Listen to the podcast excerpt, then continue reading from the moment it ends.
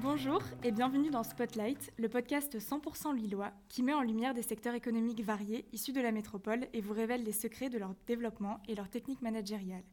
Ce podcast est réalisé en collaboration avec notre école, l'IAE de Lille. Aujourd'hui, je reçois Philippe Blanchot, cofondateur de la Friche Gourmande.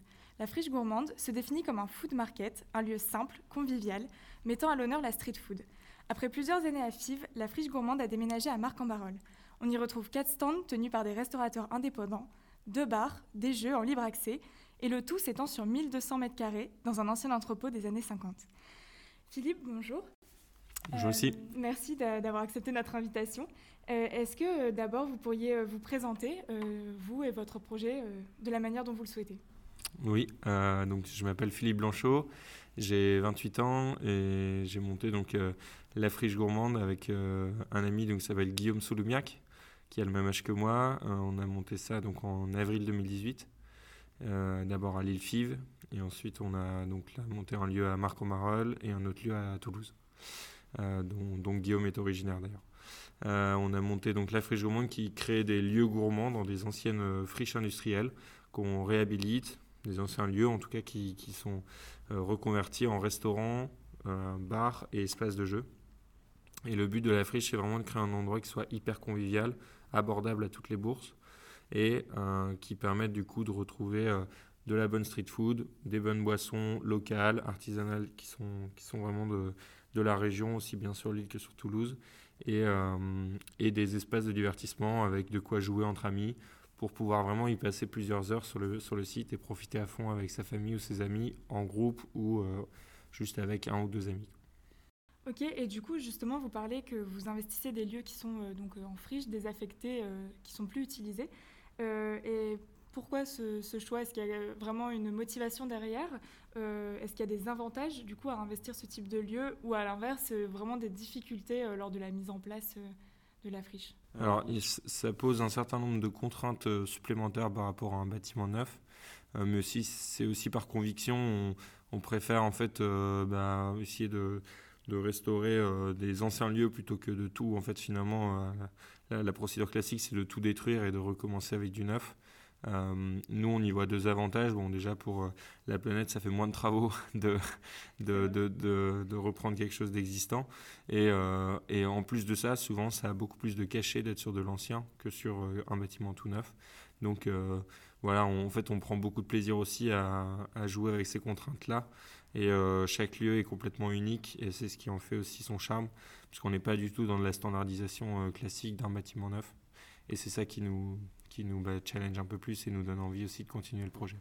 C'est vrai que vous avez vraiment essayé de créer une identité propre euh, à la friche. Euh, parce que c'est ce qu'on disait tout à l'heure, c'est pas un simple bar, c'est vraiment euh, c'est un univers euh, complet en fait. je pense notamment au fait qu'il change selon les saisons, comme en ce moment on a la friche d'hiver où vous avez installé des igloos, des télécabines, un univers de ski, du fromage notamment aussi, ou, ou même par rapport aux événements locaux. à Lille, vous essayez de faire des événements au niveau de la braderie par exemple. Vous avez toujours voulu créer une identité qui vous était propre. Euh, dès, le, dès le lancement pour, euh, pour vous distinguer de la concurrence. Est-ce que c'est une stratégie de votre part ou c'est venu naturellement? Alors c'est venu plutôt naturellement dans le sens où euh, on a voulu aussi faire un lieu à notre image avec Guillaume et à l'image d'ailleurs de notre équipe. mais bien sûr, ça rentre aussi dans une stratégie. Où aujourd'hui on se rend compte que bah, en étant justement bah, sincère avec les gens et, de, de, créer des lieux qui soient à la fois assez simples mais qui proposent une expérience assez poussée, ben, on arrive à conquérir pas mal de public, un public aussi assez large, parce qu'aujourd'hui on a aussi bien euh, des étudiants, des, jeunes actifs et des, euh, des grands-parents qui viennent même d'ailleurs le week-end sur notre site avec leurs enfants pour passer un moment, notamment dans un igloo par exemple, pour partager une raclette. C'est vrai que c'est vrai que c'est vraiment sympa, c'est convivial, mais j'ai pas encore eu la chance de voir des grands-parents à la friche. Mais justement, vous disiez tout à l'heure que vous mettiez la street food à l'honneur dans, dans, ces lieux-là. Vous dites que c'est pour toucher, vous toucher tous les publics, mais la street food est particulièrement quand même peu chère. Euh, c'est pas c'est pas un restaurant. Est-ce que du coup c'est une stratégie pour euh, attirer un public plus étudiant ou c'est euh, encore une fois un, amour de la street food. Qu'est-ce qui vous plaît en fait dans cette cuisine et que vous voulez mettre en avant? Justement, c'est une, cuisine qui est sans chichi, donc honnêtement, c'est aussi quelque chose qui est plus accessible. Euh, aujourd'hui, la street food a quand même bien progressé par rapport à, il y a une dizaine d'années où on était sur des produits qui étaient vraiment euh, souvent basiques, souvent peu travaillés. Là, euh, on arrive vraiment à des choses beaucoup plus poussées avec des produits artisanaux. On arrive aussi à avoir des beaux produits locaux qui sont vendus en street food dans des prix raisonnables, du coup autour des, des 10-12 euros. et ce qui, en fait en fait ben, un produit qui est assez euh, tout public. Euh, alors bien sûr, c'est sûr que les grands-parents, ils ont moins l'habitude de manger de la street food. Euh, après, on n'est pas non plus dans une cible purement étudiante. Notre, cible principale, honnêtement, c'est plus les 25-40 ans. Ça, c'est notre cœur de cible. On touche un peu d'étudiants, on touche un peu de grands-parents, mais ça reste quand même le jeune actif qui a envie de bah, juste de trouver un lieu pour sortir avec ou sans ses enfants d'ailleurs, pour partager un moment avec ses amis ou sa famille. Oui, et du coup, vous parlez de la, de la nourriture locale, des produits locaux, euh, de la déconstruction tout à l'heure. Donc vous êtes euh, dans une démarche quand même assez euh, écologique. Vous, c'est des valeurs que vous portez et que, vous, essayez de retranscrire dans la friche en fait. Oui, ben, je pense que c'est des valeurs partagées par beaucoup de monde aujourd'hui. donc on on n'est pas les plus différenciants là-dessus, mais c'est sûr que comme, comme tout le monde, je pense qu'on essaye d'apporter notre pierre à l'édifice et, et, justement bah, essayer de respecter un petit peu plus euh, la, planète. Après, euh, euh, voilà, on a des efforts à faire sur, sur tout et on essaye tous les jours de travailler là-dessus pour pour améliorer encore plus ben, l'efficacité énergétique on va dire du lieu mais tout en gardant un côté très expérientiel pour les gens c'est ça qu'on essaie de, mettre en avant mais en tout cas le, le, travailler avec des fournisseurs locaux et j'ai envie de dire pas simplement dans nos produits alimentaires mais dans les prestataires qu'on peut trouver euh, en termes de bah, nos fournisseurs euh, pour les travaux, pour euh, les, produits d'hygiène, les produits. On, essaie de travailler un maximum avec un, vivier local pour faire déjà vivre les emplois dans la région et, et aussi bah, en termes de, transport, ça limite un peu plus. C'est vrai que c'est super de, de, favoriser les circuits courts, mais c'est pas quelque chose sur lequel vous communiquez énormément. Même en faisant mes recherches sur la friche, c'est pas un argument de vente en fait que vous allez mettre en avant pour dire d'être écolo vous le faites plus par démarche personnelle. Oui, exactement. Euh, d'ailleurs, justement, en parlant de, donc, de dépenses énergétiques, euh, c'est assez incongru de voir un lieu totalement en extérieur euh, dans le nord de la France parce qu'on connaît la météo et le pari risqué que ça représente. Est-ce que pourquoi du coup vous avez voulu vous conforter dans cette idée qui restait quand même c'est ça, assez risqué au début, qu'ils y étaient un peu jamais vus. Et est-ce que ça pose certains problèmes justement par rapport à l'énergie dépensée, notamment en hiver par exemple? Alors oui, c'est vrai que ça a été un gros challenge parce que clairement, euh, euh, bah, un lieu en plein air à Lille en hiver, il y a déjà beaucoup de paradoxes. mais c'est vrai que le système qu'on a mis en place avec des igloos, des télécabines et des espaces chauffés avec des, des bâches qui ont été installées par Norbâche d'ailleurs un de nos fournisseurs. Euh, L'objectif, bah, voilà, ça a été de, de, pouvoir recréer des petites bulles au lieu en fait de mettre un toit sur le site et de, vouloir essayer de chauffer cet espace qui était quand même avec un volume d'air euh, très impressionnant. Euh, on a plutôt essayé de chauffer localement. Et donc finalement, ça fait des petites zones de 7-8 mètres carrés à chauffer. donc ça ne demande pas un énorme chauffage. Et en fait, même presque la chaleur humaine fait le travail de 8 personnes dans un igloo plus un petit chauffage ou un appareil à raclette, ça suffit, euh, ça suffit pour, euh, pour passer une soirée au chaud. Euh, et du coup, c'est comme ça en fait qu'on a pensé un peu le lieu pour avoir bah, une exploitation possible en hiver et sans tomber dans le, système où on doit en fait tout recouvrir et, finalement bah, mettre un système de chauffage beaucoup plus poussé. Oui, puis c'est vrai aussi que c'est sur ça que vous vous distinguez. Euh, je pense notamment en été, euh, il y a très peu de lieux du coup euh, dans le nord qui ont fait ce pari-là et très peu de terrasses aussi grandes en fait en, plein air. Et c'est vrai que c'est agréable de se retrouver du coup à la friche. Je voulais revenir un petit peu plus sur la, jeunesse du projet et où est-ce que vous avez eu l'inspiration de, de, ce type de lieu? Est-ce que vous avez une idée? C'était une illumination ou, ou vous êtes inspiré de quelque chose qui existait déjà? Alors, on a, clairement, euh, on n'a pas eu l'élimination un matin, mais euh, ça vient un petit peu plus tranquillement. Euh, ben, en fait, c'est chacun avec Guillaume, on va dire vraiment chacun de son côté. c'est pendant nos expériences à l'étranger. Guillaume, lui, il est parti à Singapour, au Mexique. moi, je suis parti vivre à Londres. Et j'ai aussi, j'ai aussi fait une expérience au Pérou. et en fait, on voyait à chaque fois dans, ces villes à l'étranger que on avait des lieux de vie dans lesquels on avait la possibilité d'aller manger dans différents corners.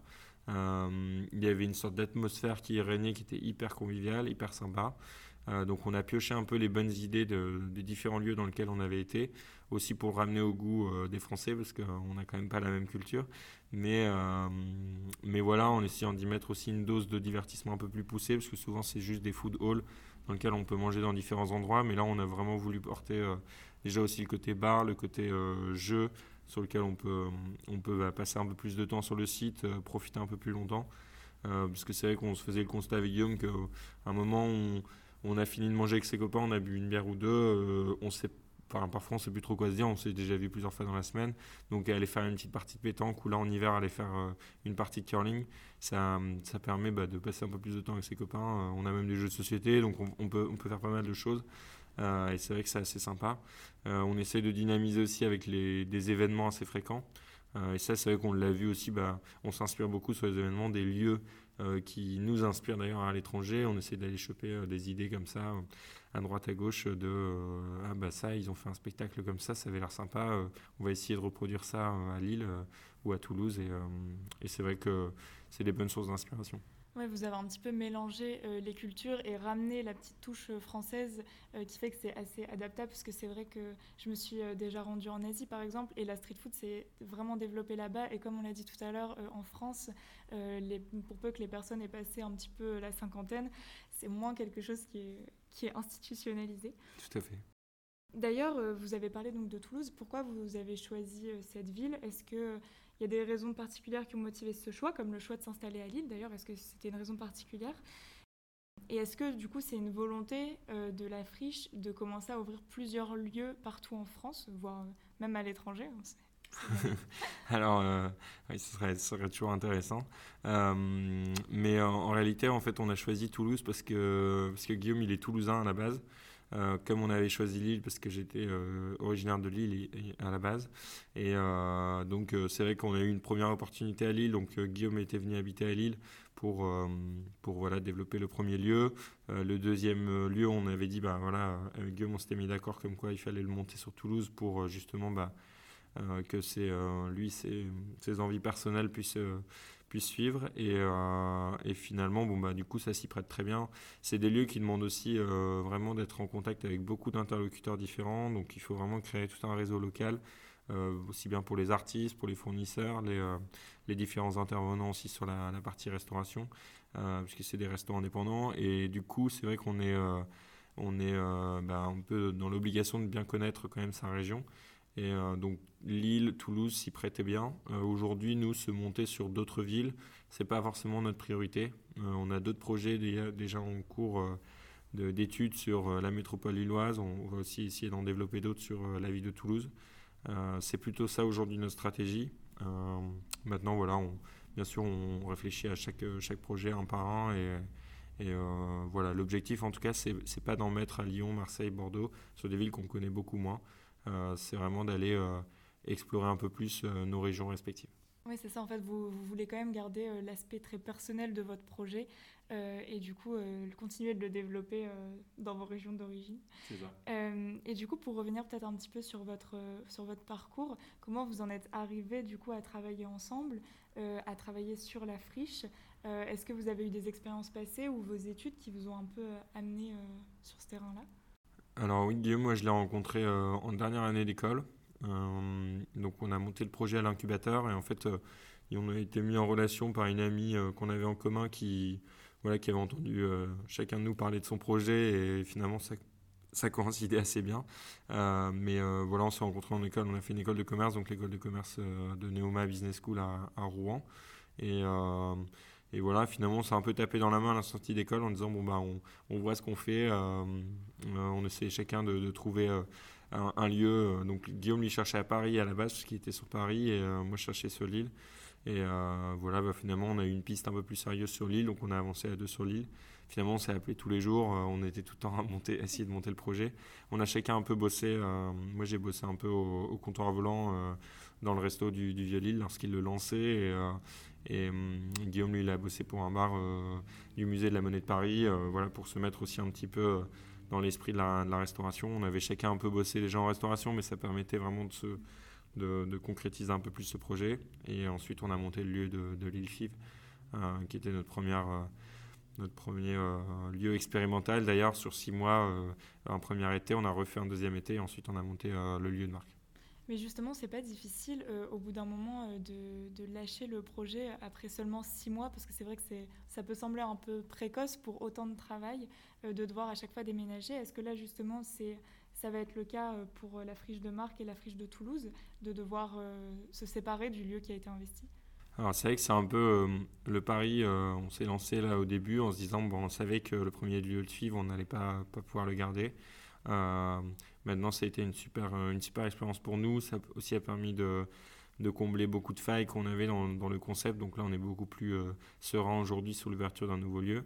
Euh, c'est des lieux aussi, bah, il faut les accepter, c'est des lieux qui sont en transition ou qui sont euh, en tout cas en reconversion sur certains, euh, certains emplacements. Donc à nous de définir aujourd'hui si le, lieu en vaut suffisamment la chandelle pour être pris, si c'est sur une durée limitée. Par contre, par exemple à Toulouse, nous on est sur, on a pris un vrai bail commercial, donc là on est vraiment sur une durée beaucoup plus longue. Et, et, donc là on peut s'implanter sur un, long terme. sur Marc en bah, aujourd'hui, là on a on est présent à minima 3 ans, on verra ce qu'il en est sur la suite. Euh, mais euh, c'est vrai que euh, ben, on étudie chaque lieu, chaque lieu est vraiment unique, donc il mérite toute une attention particulière et voir si en tout cas ça vaut le coup de l'exploiter pour une, pour une durée définie en fonction du propriétaire. C'est vrai que ça doit être difficile, un vrai challenge de s'adapter tout le temps en permanence. Et même d'ailleurs pour vous adapter donc aux équipes, vous parlez de, de restaurateurs indépendants. Pareil, comment ça se passe au niveau euh, du management, vu qu'ils gardent une certaine part d'autonomie euh, pour qu'ils restent, qu'ils continuent d'être là, comment ils sont démarchés, etc. Alors, euh, c'est vrai que dès qu'on arrive dans une nouvelle ville, comme on a eu le cas sur l'île Five au début ou sur Toulouse, bah, c'est vrai que c'est nous, on va vraiment démarcher chaque restaurateur pour les convaincre du projet. Et ensuite, on va dire, normalement, le projet s'auto-convainc les, restaurateurs. Donc là, aujourd'hui, on est plutôt sollicité par des restaurants euh, donc c'est une bonne chose. Euh, la gestion, après, ensuite, c'est vraiment nous, on leur met à disposition un, container euh, aménagé ou un stand aménagé avec une base de matériel, vraiment le, basique, et eux, ensuite, ils viennent apporter leur, matériel avec les appareils de cuisson, les appareils spécifiques à leur activité. et ensuite, ben voilà, on a un contrat avec eux, tout simplement, pour qu'il y ait vraiment, qui rentre aussi dans dans la bonne dynamique parce qu'on veut vraiment que ce soit un lieu assez convivial, assez familial, y compris pour les différents prestataires et, nos équipes. Donc, euh, donc voilà, on, met en place certaines règles pour que ce soit le cas. C'est vraiment l'ambiance qui est chaleureuse qui prime euh, à la friche. Justement, pour reparler un petit peu des, lieux, que ce soit à Toulouse ou à Lille, euh, ils sont à chaque fois assez excentrés des, des centres-villes. Est-ce que du coup ça a été un challenge de devoir peut-être investir davantage dans une campagne de communication pour, pour ramener le public lillois ou alors à l'inverse c'est pas une cible que vous essayez d'atteindre, vous essayez plus peut-être d'avoir les habitants des, des périphéries qui n'ont pas forcément accès euh, directement au centre-ville. On sait que maintenant par exemple on essaye d'éviter les voitures en centre-ville donc euh, ça décourage pas mal de monde. Euh, est-ce que du coup la friche c'est une alternative? Alors oui, je pense aujourd'hui la friche est une vraie alternative euh, à ça justement euh, au centre-ville qui sont un peu bondés aujourd'hui, qui reste tout à fait intéressant en termes de concept. Il y a énormément de concepts dans le centre-ville. néanmoins, bah, il y a en effet beaucoup de gens qui, qui se baladent en voiture et qui ont plus de mal aujourd'hui à venir sur le centre de l'île. Donc ça, en, ça c'est une vraie alternative. maintenant, ça ne nous empêche pas d'avoir énormément de Lillois, nous, qui viennent à la friche. Euh, des Lillois du centre tout simplement bah, qui veulent aussi une expérience différente des concepts du centre. finalement, je trouve que c'est assez complémentaire entre les deux, types de, lieux, des lieux du centre-ville ou des lieux en, périphérie.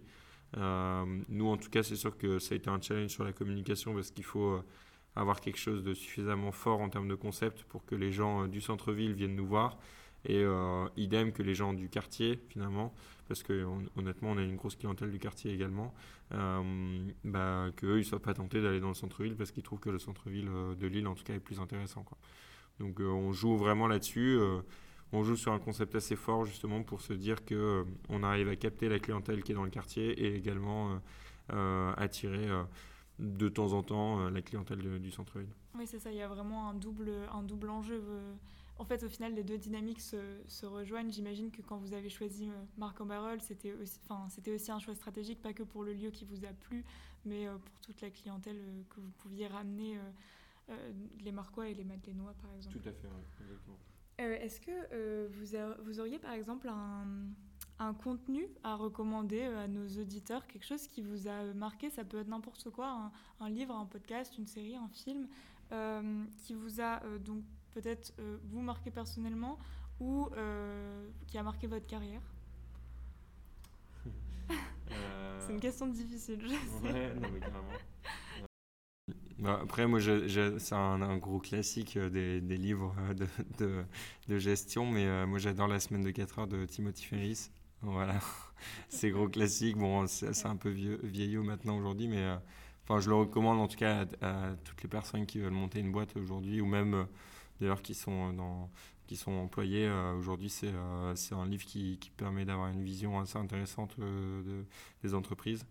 Euh, honnêtement, il y a une multitude de contenus, donc, euh, mais bon, en tout cas, voilà, je mettrai celui-là en avant.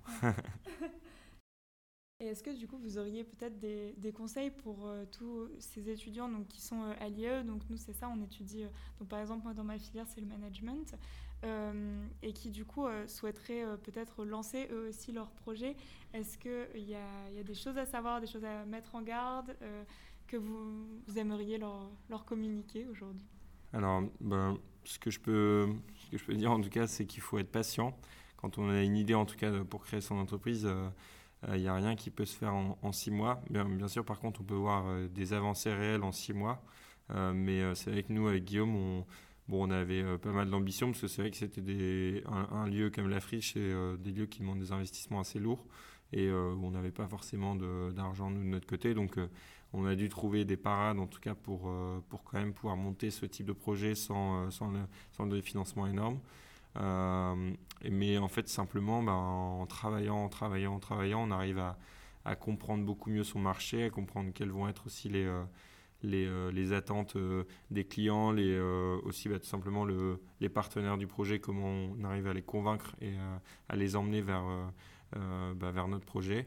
Euh, mais tout ça, en fait, ça prend du temps. Ça demande aussi euh, euh, bah, tout simplement en fait, des compétences, donc de développer des compétences. Et c'est sûr que bon, bah, parfois, on a une, idée en tête bien précise. Il va falloir mettre un, deux, trois ans de maturité pour, pour la mettre en place.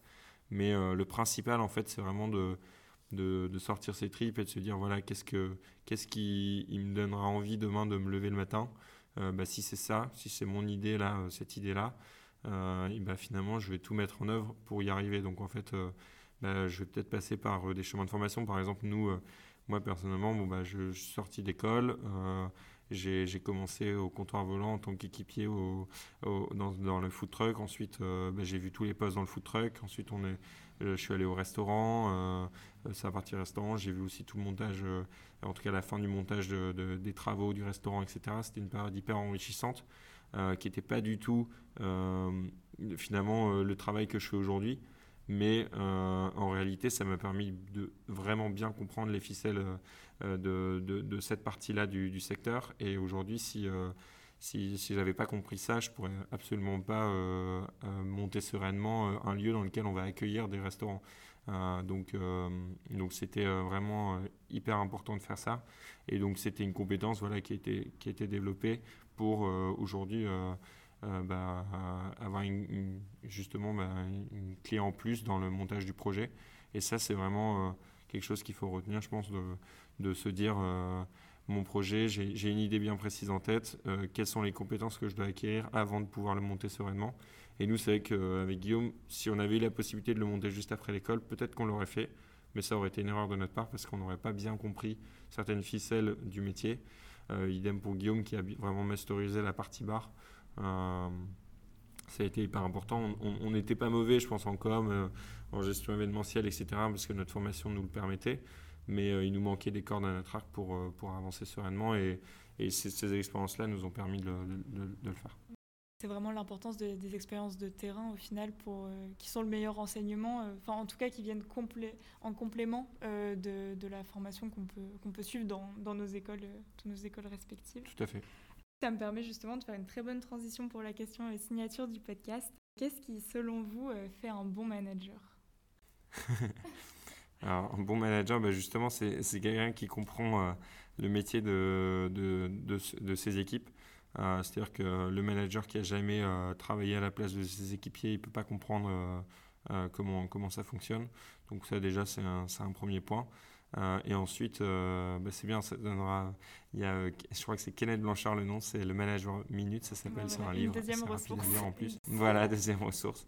et en fait, bon, bah, tout simplement, c'est quelqu'un aussi qui donne des objectifs précis à ses équipes et euh, voilà, des objectifs bien précis, atteignables et euh, justement qui, qui, fait des feedbacks assez récurrents pour euh, savoir si l'objectif il est plutôt en passe d'être atteint ou, ou, tout simplement bah, s'il y a un problème, une, difficulté.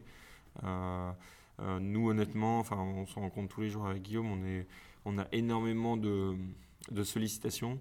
Euh, on a l'impression d'être débordé tous les jours et en fait c'est hyper important de, de, quand même prendre son temps quand on doit donner une mission à quelqu'un parce que si on ne prend pas ce temps-là, de bien comprendre si la personne a déjà a compris, si l'objectif il est bien défini et, euh, et voilà s'il y a des difficultés en termes de, de compétences pour atteindre l'objectif parce que sinon en fait on se rend compte que ça va nous demander de repasser derrière et finalement de reprendre du temps euh, dessus. Donc si on délègue mal une mission, derrière, ça nous revient en boomerang euh, tout de suite. Donc aujourd'hui, le bon manager, il doit, il doit bien faire attention à ça pour que justement bah, se libérer du temps et avoir plus de temps pour faire ses tâches à lui et en même temps continuer à faire développer et progresser ses équipes vers, vers, bah, voilà, vers la suite du projet. Quoi. Un manager doit vraiment écouter et accompagner ses équipes plutôt que de, de se positionner, on va dire, en, en amont et de même pas les consulter.